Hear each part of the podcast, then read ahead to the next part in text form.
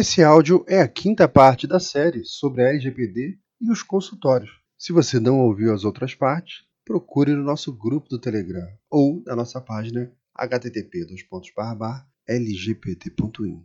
Mas vamos lá. Se você médico for compartilhar dados de exames com outro médico de outra clínica para, por exemplo, a formação de um diagnóstico, é importante que essa autorização seja formalizada quando a identidade do paciente for revelada. Um raio-x ou uma ressonância possui o nome do paciente e isso o identifica. É preciso autorização. A clínica, como controladora do dado, não pode compartilhar para uma outra clínica sem consentimento ou uma base legal.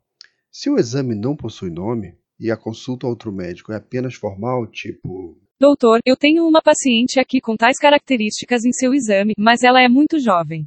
Não houve a identificação da pessoa, isso faz com que a lei não se aplique. Existem leis que tornam o compartilhamento obrigatório. É o caso de aparecer no seu consultório alguém com malária, raiva, varíola, ebola. Várias são as doenças de notificação obrigatória e você não precisa pedir permissão para isso. A base legal não é o consentimento, mas uma lei de 1975 que cria essa obrigatoriedade. Você vai ter que compartilhar essa informação obrigatoriamente com o governo. Aqui o importante desse ponto não é entrar nessa especificidade, mas que você entenda que toda vez que você vai tratar dado pessoal, é importante que exista uma base legal associada, que pode ser, nesse caso, o consentimento ou essa lei que obriga a notificação. Um bom dia para todos.